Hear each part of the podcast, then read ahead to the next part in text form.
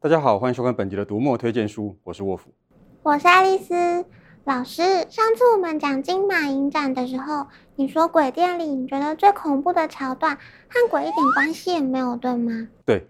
所以你看恐怖电影会觉得有趣，看到没有鬼的情节反而会觉得恐怖，你好奇怪哦。我从来没有否认过自己奇怪，不过你刚提到的状况不应该放在一起类比。我会觉得恐怖电影有趣，大多是因为我注意到编导们使用哪些技法，这跟创作有关。但是那些没有鬼却让我觉得恐怖的情节，跟创作没有关系。在我的阅读经验当中，最恐怖的一个故事就是如此。那个故事里没有鬼，作者的创作技法非常的好，读起来很流畅。但是读到某个段落的时候，我突然惊觉，这个故事好可怕。到底什么故事那么可怕？马奎斯的短篇小说《我只是来接个电话》。这个故事描述玛利亚的车在大雨中抛锚，她需要找个地方接电话，打电话通知丈夫说她会迟到，但是前不着村后不着店，她等了半天才终于等到一部好心停下来的巴士，说可以顺道载她去可以接电话的地方。没想到，她遇到鬼，就说这个故事没有鬼。那遇到坏人，也不是。孩子，你不是这种偷懒的人，这也不是恐怖小说，你可以自己去读。这个短片收在马奎斯的短片集《异乡客》里面。这本短篇集里面的小说非常好看，每篇都读得非常过瘾。当年这是我第一次读马奎斯的作品，某些方面来说，这本书带给我的冲击比马奎斯的经典《百年孤寂》还要大。《百年孤寂》我有读过，我对失眠症大流行那段印象很深，读起来很不可思议，但感觉好像是真的。读到那些人因为无法入睡，开始遗忘事物的名字，真的很可怕啊。那个段落和《百年孤寂》最重要的主题，也就是记忆和遗忘有关。其实，《百年孤寂》最厉害的原因之一，就在于它表面上看起来虽然是六代人光怪陆离的历史，实际上又包括了中南美洲的血泪，核心又是各国读者都能理解的机遇与遗忘。书中重要的情节跟转折，你都可以找到这个主题。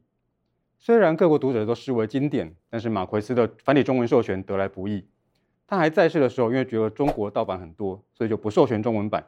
台湾就被牵连进去了。问题是你不授权给中国，中国一样在盗版。他过世前授权给中国了，可能是因为那个时候中国出版社出了还不错的价钱，但这回台湾就被排除在外。最后台湾终于有了繁体中文版，电子版又等了几年才上架。现在马奎斯的四本经典，包括《百年孤寂》跟《异乡客》都有电子书了，所以大家把信用卡拿出来，乖乖听话刷下去，我保证没有人会受伤的。有时跨国授权真的很奇妙，作者根本不知道自己的作品被其他国家的出版社搞了什么嘛。说到这个，就想到沙林杰。他喜欢麦田捕手之后，虽然这部作品成为一个长销的经典，但沙林杰本人几乎就隐居了。一直到台湾立法保障国外作家的著作权之后，大家还是可以在市面上买到很多不同版本的麦田捕手，好像这个是作者已经过世很久的公版书一样。一直到十多年前，麦田出版社出版《麦田捕手》。大家才发现，《麦田捕手》不但不是公版书，而且沙连杰根本就还在世。这也太夸张了吧？对，好像突然发现沙连杰死而复生了一样。主角霍尔顿在耶诞节的前几天被学校退学，他心想在外头混几天，再回家面对现实。这本书的内容就是他那几天的经历，听起来好像很平凡，但是沙连杰非常精准地抓到了一个很难言喻的人生阶段。不想循规蹈矩，但又不真的是坏蛋，还在想自己能做什么。但又觉得有点不切实际。麦田捕手的经典魅力就来自于不同时代的读者都能够理解霍尔顿，并且从他身上看到自己。最难的应该就是描述那个很不容易讲清楚的人生阶段吧？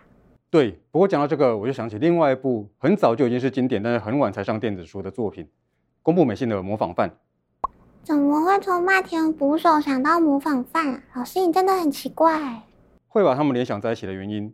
在于这两部作品各自用了不同的方法，深入而且立体地描写了人性。《麦田捕手》里面有跨世代的青少年烦恼，就算我们跟霍尔顿生活的时光不同，也能理解。而《模仿犯》则是把各种年纪、各种个性的角色集合起来，放在二十世纪末的日本。我们不但可以读到不同的人性，也可以读到一个精准的时代切面。而这种写法也让他们不太容易改编成影视作品，因为这类东西适合用文字表现，但是不太适合用图像或者真人表演。只是如果不看这个部分，只看剧情的话，这两部作品就难以显出原来的深度。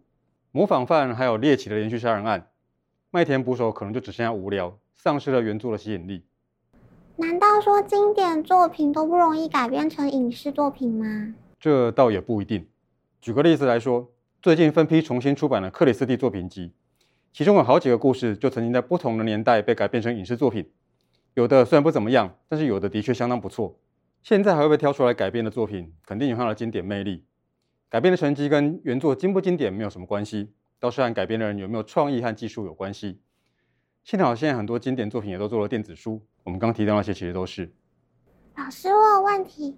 你刚刚说马奎斯的繁体中文版比较晚才授权，那为什么那时候没有一起做电子书，反而要再等几年呢？有些是因为那个时候无心做电子书，或者是没有签到电子版权，所以后来等要续约了，要重新出版了，才要一起处理。还有一种状况是，出版社打算要出系列作的新作了，过去来说他就一起处理旧作，例如说换封面或者再刷之类的。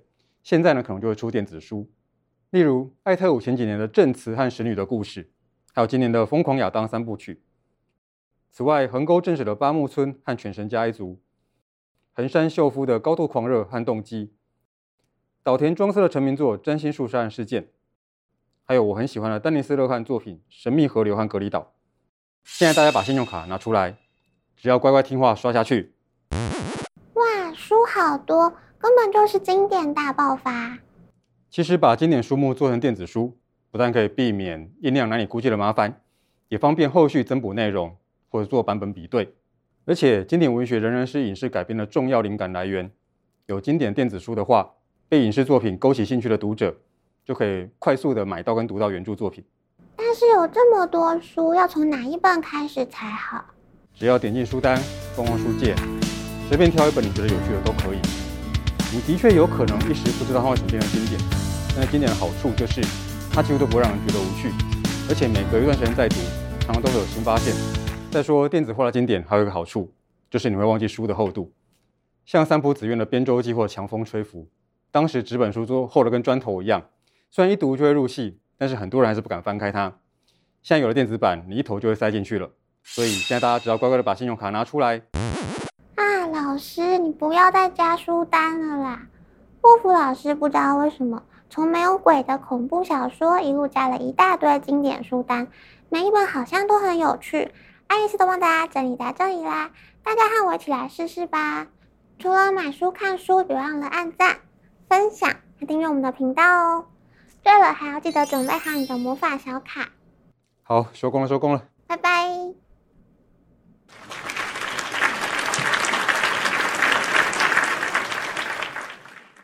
啊，刚漏讲经济下咽了。他写什么小说啊？妖怪推理。老师，你为什么最后还是要讲这种恐怖的东西呀？但是里头没有妖怪嘛。